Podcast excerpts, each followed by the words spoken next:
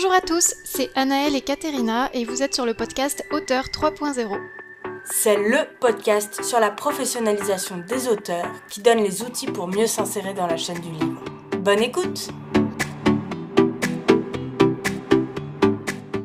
Hello et bienvenue dans ce nouvel épisode. L'idée de cet épisode m'est venue en observant la première page d'Amazon après avoir tapé Urban Fantasy dans la barre de recherche. Fais le test, c'est assez révélateur. Les couvertures sont presque identiques et les résumés pas beaucoup plus différents. Un roman d'urban fantasy type sur Amazon, c'est une couverture avec une femme au centre, dans les tons bleu-violet, avec des symboles magiques, des loups et une ville en fond. Le résumé est souvent sur un ton cynique, évoque une romance et une catastrophe imminente. Pour quelqu'un qui aime ce genre de lecture, c'est sans doute un régal, il n'y a même pas à réfléchir. Bon, là je te prends le cas un petit peu extrême de l'urban fantasy, mais tu peux retrouver la même chose dans plein de sous-genres si tu tapes euh, romance de Noël ou si tu tapes euh, thriller psychologique par exemple.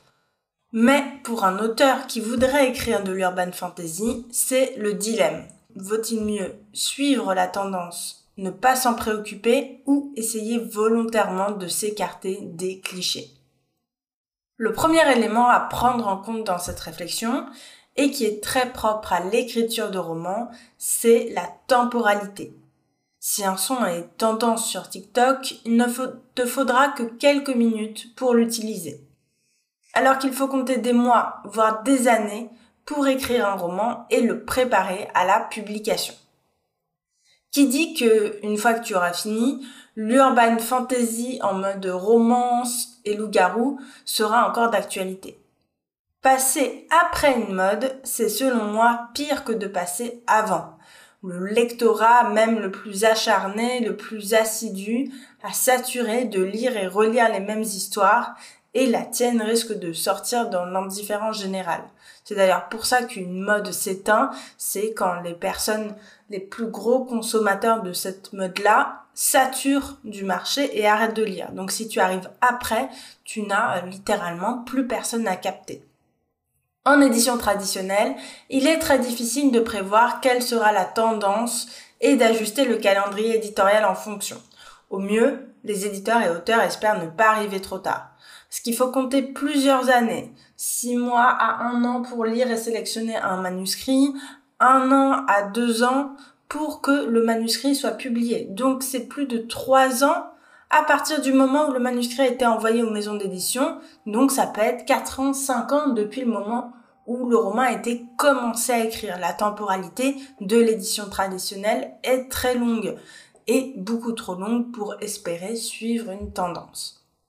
En auto-édition, c'est possible, et certaines autrices le font, mais cela implique d'écrire et de réécrire très vite, en quelques mois à peine. Il y a des autrices auto-éditées comme Jupiter Phaeton qui sont très douées pour s'inscrire dans des tendances et aussi parce que je pense que typiquement l'urban fantasy c'est un genre qu'elle aime beaucoup. Mais elle a aussi un rythme d'écriture, de correction et de publication très élevé qui lui permet justement de ne pas avoir peur de passer à côté d'une tendance. Et ce n'est peut-être pas ton cas et c'est ok, c'est même plutôt exceptionnel d'être capable d'écrire un roman en un mois ou deux. Ce qui amène aussi à la réflexion suivante. Est-ce que c'est vraiment ce dont tu as envie? Déjà, est-ce que tu as envie d'écrire un roman en un mois ou deux juste pour suivre une tendance? Et puis, est-ce que tu as envie de suivre cette tendance? Si tu adores les romances de loup-garou et que ça fait des années que tu veux en écrire et que ça tombe juste au bon moment, alors banco. Mais si tu te forces à suivre une tendance juste pour les ventes potentielles, alors tu risques de te prendre un mur. Déjà, parce que pour écrire sur un sous-genre particulier, comme la dystopie ou la romance paranormale, il faut en connaître les codes, les personnages et les schémas répétitifs. Donc en avoir lu beaucoup, en fait, ça ne s'invente pas. Pour savoir que dans l'urban fantasy, il y a souvent euh, des loups, il y a souvent une catastrophe imminente, une, euh, un personnage principal qui est une femme et une sorcière qui est plutôt badass, euh, qui est souvent ou une sorcière ou une chasseuse de vampires ou de loups-garous qui va affronter son ennemi. Ils ont des caractères très opposés. Tout ça, Ça ne s'invente pas, il faut avoir lu beaucoup d'urban fantasy pour t'en rendre compte. Donc, est-ce que tu veux vraiment t'imposer des dizaines d'heures de lecture pour un genre que tu n'aimes pas ou pas vraiment? Sans parler de toutes les heures passées à écrire une histoire qui ne t'inspire pas plus que ça. Au mieux, ça va se ressentir à la lecture et les lecteurs vont trouver ça fade. Au pire, tu cours droit vers le burn-out créatif. Bon, peut-être que ton avis n'est pas aussi tranché que ça que tu as envie d'écrire de l'urban fantasy sans être fixé et que tu te dis pourquoi pas une histoire de sorcière et de loup-garou. Tu as envie d'écrire dans l'univers de l'urban fantasy et tu te dis hop, c'est l'occasion de suivre une tendance. Le problème des tendances, en plus de la temporalité, c'est qu'elles saturent tellement le marché, CF, la fameuse première page d'Amazon qui est quasiment qu'une suite de clones, que tu vas devoir à la fois suivre les codes pour satisfaire les grosses lectrices et sortir du lot pour qu'elles choisissent ton livre et pas un autre. Parce qu'il faut qu'elles se disent ok c'est suffisamment connu et rassurant pour que je m'y intéresse, mais parmi les 15 livres sur la première page Amazon qui sont connus et rassurants, pourquoi est-ce que je devrais lire celui-là? Cet exercice d'équilibriste est très délicat et implique souvent de garder une structure connue puis de changer un ou deux éléments très précis. Par exemple, tu gardes la sorcière, la catastrophe imminente et le ton cynique et la romance, mais tu remplaces le loup-garou par un Wendigo, qui est une autre créature fantastique. Tu l'as bien compris, c'est une démarche réfléchie, intentionnelle, qui ne laisse pas la place au hasard ou à la tiédeur, à du pourquoi pas il faut s'être vraiment dit, je veux écrire de l'urban fantasy, j'en connais les codes, que ce soit conscient ou inconscient, mais je veux twister un petit peu cette structure. Si tu le fais de manière un petit peu aléatoire, sans trop y réfléchir, le risque c'est que ton roman se noie dans la masse de tous les autres qui lui ressemblent. Tu es prête à faire cet exercice de réfléchir à la structure et à un élément différenciant? Parfait, ton roman a un super potentiel. Mais le piège de la tendance, je voulais le souligner, c'est vraiment le choix par défaut. De toute façon, si tu ne suis pas la tendance, tu vas quand même être confronté à un autre problème. Et ça, tu dois en être consciente. Si sur la page Amazon d'Urban Fantasy, il n'y a que des romances de loup-garou, c'est qu'il y a un public pour ça. Il y a des lectrices qui ne lisent que des romances de loup-garou. Ce public va donc mettre ce type de roman en avant et moins ce qui change de ses lectures habituelles. C'est un type de public qui aime lire encore et encore les mêmes histoires. Donc quand ça change, ça l'intéresse moins. Tu vas donc avoir peut-être plus de mal à monter dans le classement Amazon, à être visible et découverte par un lectorat plus large, au-delà des personnes qui te connaissent déjà.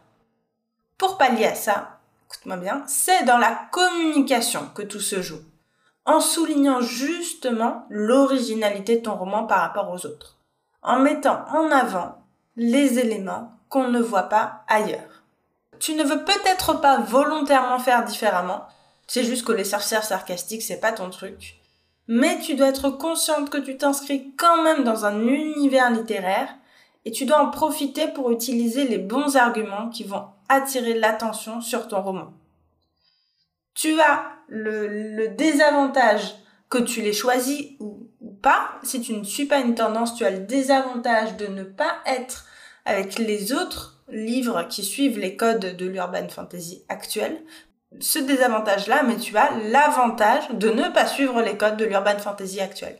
Et il faut que tu le mettes en avant et il faut que tu te positionnes là-dessus, même si au départ c'était pas un choix de ta part.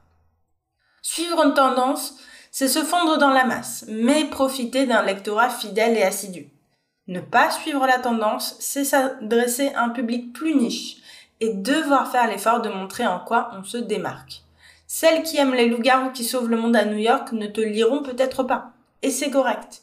Mais tu dois réussir à toucher les personnes qui justement recherchent quelque chose de différent. Bon, là je te parle d'une tendance qui est sur quelques années, comme celle sur les vampires par exemple qui a eu lieu avant ça. Il y en a d'autres plus lentes ou moins éphémères dont tu peux aussi prendre compte si tu le souhaites pour écrire ton roman.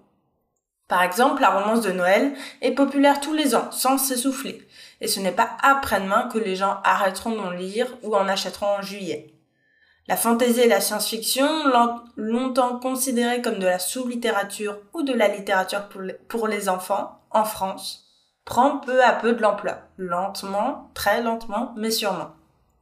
Le polar perd nettement en popularité, grignoté par le thriller plus psychologique, à l'exception du sous-genre du cozy mystery qui commence à avoir un succès croissant.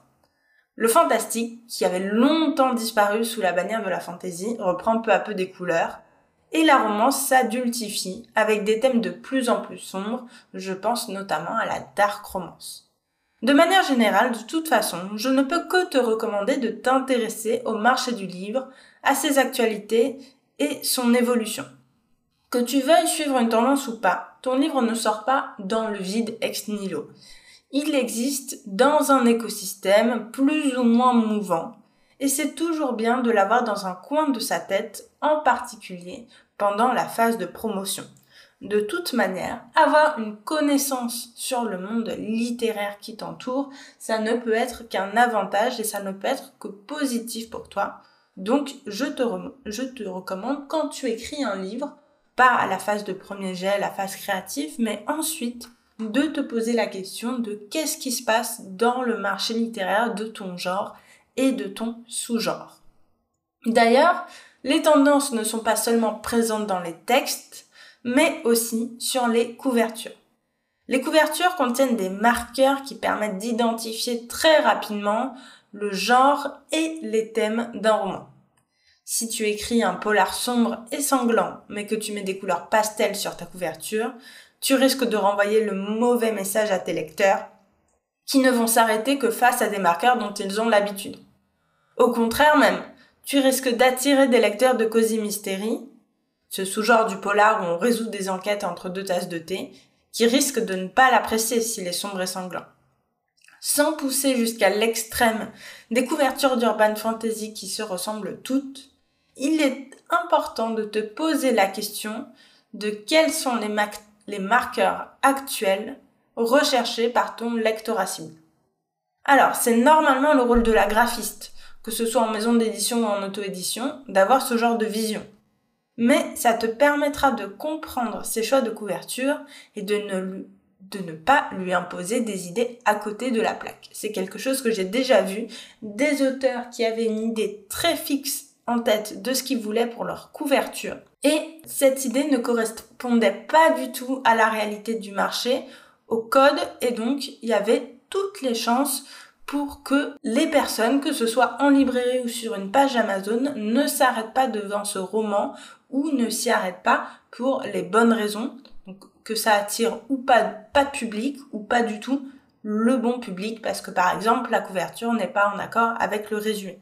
Je sais qu'il y a aussi certains auteurs auto-édités avec un petit budget qui font eux-mêmes leur couverture et si c'est ton cas, c'est hyper important de passer du temps à analyser les tendances, les codes, les marqueurs des couvertures de ton sous-genre en faisant typiquement le même genre de recherche sur Amazon que j'ai fait en tapant Urban Fantasy. Donc, les tendances, que tu les suives ou pas, tu ne peux pas vraiment être neutre sur le sujet. Suivre une tendance, c'est compliqué d'un point de vue temporel. C'est euh, compliqué parce que ça implique de se fondre dans la masse, mais si tu le veux vraiment, si tu as envie d'écrire ce genre d'histoire, tu peux tirer ton épingle du jeu en utilisant une structure connue avec un élément différenciant. Si tu ne suis pas la tendance, volontairement ou non, tu vas devoir dans ta communication te démarquer et expliquer, souligner en quoi tu ne suis pas la tendance pour justement toucher un public, un lectorat qui a envie de lire autre chose. Et voilà, c'est tout pour aujourd'hui. Si le podcast t'a plu, n'hésite pas à laisser 5 étoiles sur ton appli de podcast. C'est la meilleure façon de nous soutenir. Et moi, je te dis à très bientôt pour un nouvel épisode.